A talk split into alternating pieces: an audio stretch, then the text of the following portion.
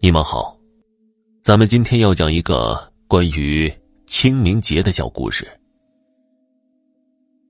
又到了一个祭拜祖先的日子——清明节。每到这一天，老天就像是在照应生者对逝去人的思念，总是在哭泣。你快一点吧，现在雨终于小一点了，不要磨磨蹭蹭的了。喂，你怎么还穿这么鲜艳的衣服啊？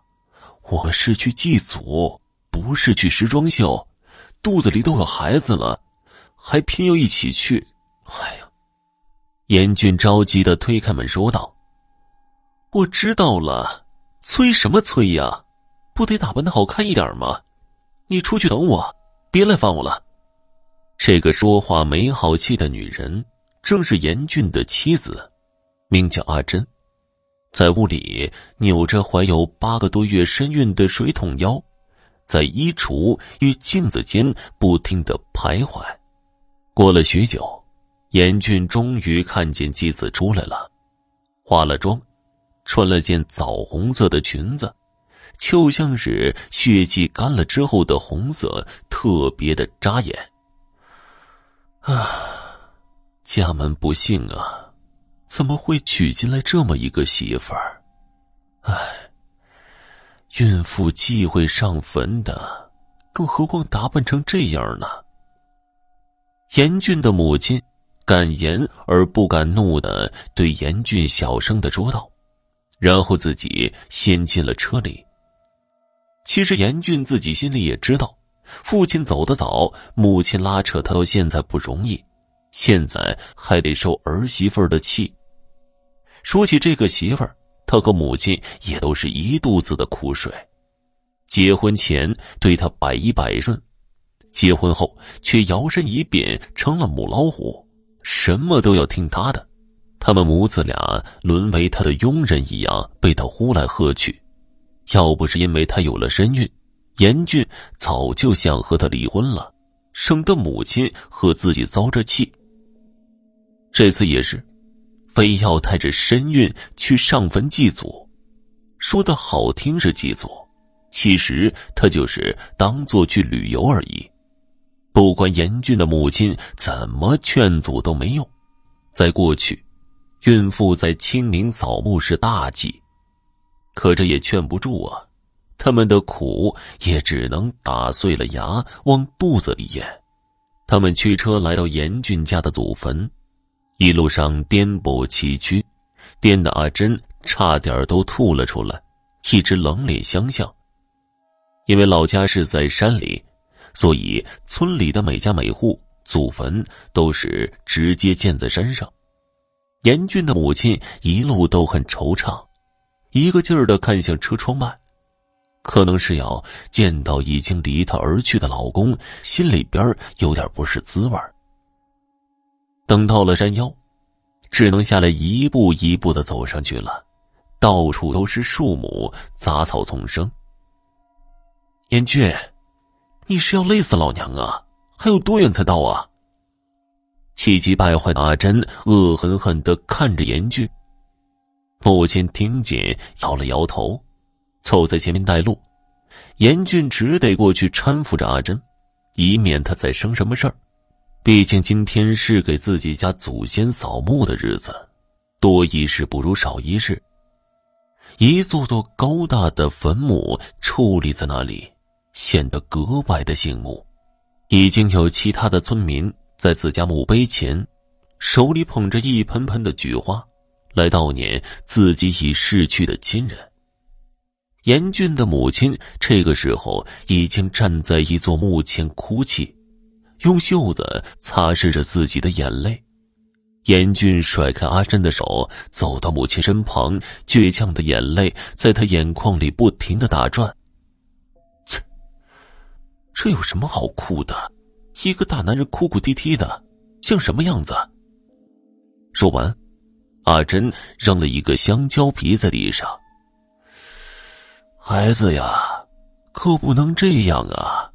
这里是一个庄严神圣的地方，很忌讳乱扔东西的。一个老妇人走过来，弯下腰捡起了香蕉皮。阿珍不屑的瞥了那妇人一眼，心生怨气，直接拿了一个新鲜的贡品咬了一口，又扔在地上。人都不在了，还浪费水果干嘛？还不如自己留着吃呢。老实的妇人哪里说得过他，只能叹口气离开了。严俊听见后面阿珍在吵吵闹闹的，匆匆和老母亲烧纸祭拜了老父亲，就拉着阿珍回到了车上。看着他们匆匆离去的背影，老妇人摇了摇头：“唉，孕妇上坟是一季，穿的大红大紫是二季，吃贡品是三季。这女娃看来……”是躲不过去了。一路上，阿珍又是渴了又是饿了，严俊买水买吃的给她，毕竟怀了他严家的骨肉，怎么着也要先忍着。回到家，阿珍在丈夫的搀扶下躺在床上，边看电视边吃着零食，还时不时的哈哈大笑，唯独母亲坐在门口继续哀伤。望着天空和远方，这一切严峻其实都看在眼里，又气愤又痛心。气愤的是阿珍的不孝道，对任何人都不懂得尊重和感恩；痛心的是老母亲独自抚养他长大，到了享福的年纪，还得因为自己受窝囊气。想到这儿，掏出一支烟，一口一口的吸。感觉自己是特别的不孝，对不起早走的老父亲，没有照顾好年迈的母亲，以后一家人再次九泉相见，可怎么交代呀？严俊默默的走到母亲后面，双手轻轻的搭在她的肩上，从双手中能够感觉到母亲的身体在颤抖。突然，房间里一声尖叫。引起了他们的注意，母亲示意严俊赶紧进去瞧瞧阿珍。阿珍呆呆的坐在床头看着肚子，怎么也不肯相信刚才的一切。就在几分钟前，她正好好的看着电视，肚子里宝宝却开始闹腾起来，是胎动，肚皮一起一伏。阿珍笑着摸着肚皮，可刚要碰到，突然。肚皮上出现了一张小孩阴笑的脸，随即就消失了。你怎么了？是不是肚子不舒服啊？严俊推开门冲了进来，老母亲不放心，也进来查看。我没事儿，你们出去吧，我想歇歇。说完，阿珍就埋进了被窝，若有所思。到了晚上。阿珍，快起来吃饭了！阿珍，严俊喊了许久，他都没有出来。搁平常，要不就是出来吃饭，要不早就骂他了。今天却异常的平静。严俊感觉不对劲儿，立刻冲进房间，被眼前的一幕吓傻了。只见阿珍的被子上都是血，撩起被子，床单已经被血给印红了。他立马抱起他和母亲赶去了医院，一点都不敢耽搁。医生见到这场景，立刻推进了手术室，让严俊签了字。他和母亲在手术室外焦急的等候着。昏暗的灯光下，阿珍迷迷糊糊的从睡梦中醒来，发现周围没有医生，没有护士，只有自己躺在冰冷的手术台上。想要起来，但浑身没有一丝的力气。一阵疼痛袭来，阿珍看向自己的肚子，突然，一只血手伸了出来，扒在他的肚子上。他想要叫，可喉咙里却发不出任何的声音，只是一只手伸出来，向他的身上爬去，最后。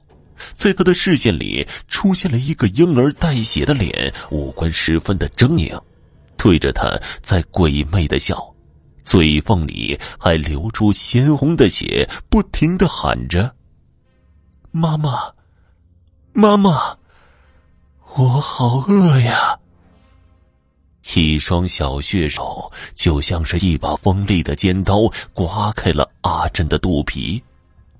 伴着阿珍最后一声尖叫，心跳监视器里显示着一条漫无边际的直线。手术室的门终于打开了。对不起，我们已经尽力了，孩子很健康，但大人。医生摇摇头走了，严俊接过孩子，走进手术室，看了一眼躺在架子上大出血的阿珍，没留下一滴的眼泪，拉着母亲头也不回的离开了。人在做天在看，举头三尺有神明，有些禁忌碰了人或许管不了你，但是其他东西就不一定了。好了，今天的故事就讲完了，感谢收听。在节目最后，我要分享给大家一个真实的灵异故事，这是咱们家一位粉丝说给我听的。下面我就用第一人称来给大家讲述这段故事。这是我亲身经历的一件事情，可能对别人来说并不是很可怕。但是我至今讲起来，都感觉毛骨悚然的。我有一个没有见过面的大姑姑，早前得白血病去世了。这故事啊，还是从房子讲起。以前的老房子是这样的：一排三个房间，中间是厅，另外一排也是三个房间。其中第一个房间是厨房，第二个、第三个是卧室。去第三个房间必须得经过第二个房间。从小我就很害怕晚上从第二个房间走到第三个房间，总觉得很冷，阴气森森的。那时候，我并不知道这房间之前是大姑姑的卧室。那个房间有个梳妆台。有面大镜子和一面小镜子，梳妆台不高，我够得到，就会去那里经常的梳头发。有一次，奶奶还在厨房做饭，我就进去了，发现了那面小镜子静静的立在房间中央的地上。这镜子离这梳妆台有两三米远吧，不可能是掉下来的。而且是端端正正的立在地上。当时我很奇怪，便问奶奶：“你把镜子放在地上干嘛？”奶奶说什么镜子呀？我从来就没有动过什么镜子。然后，我让他进来看。他跟我说：“大概是我大姑姑回来了。”说他以前半夜的时候，经常会看到大姑姑对着镜子梳头发什么的。我听过之后，汗毛都竖了起来，便跑出来了。到现在我大了，不过回想起这个事情，还是觉得很恐怖。这也是我唯一遇到的一件不能解释的事情。如果是人为的，当时屋子里就我和奶奶两个人。奶奶在厨房，她没有理由这么做，也不能说她忘记了，毕竟当时她才五十岁左右，也没有什么老年痴呆。那么，问题来了，这镜子是谁放在屋子中间的呢？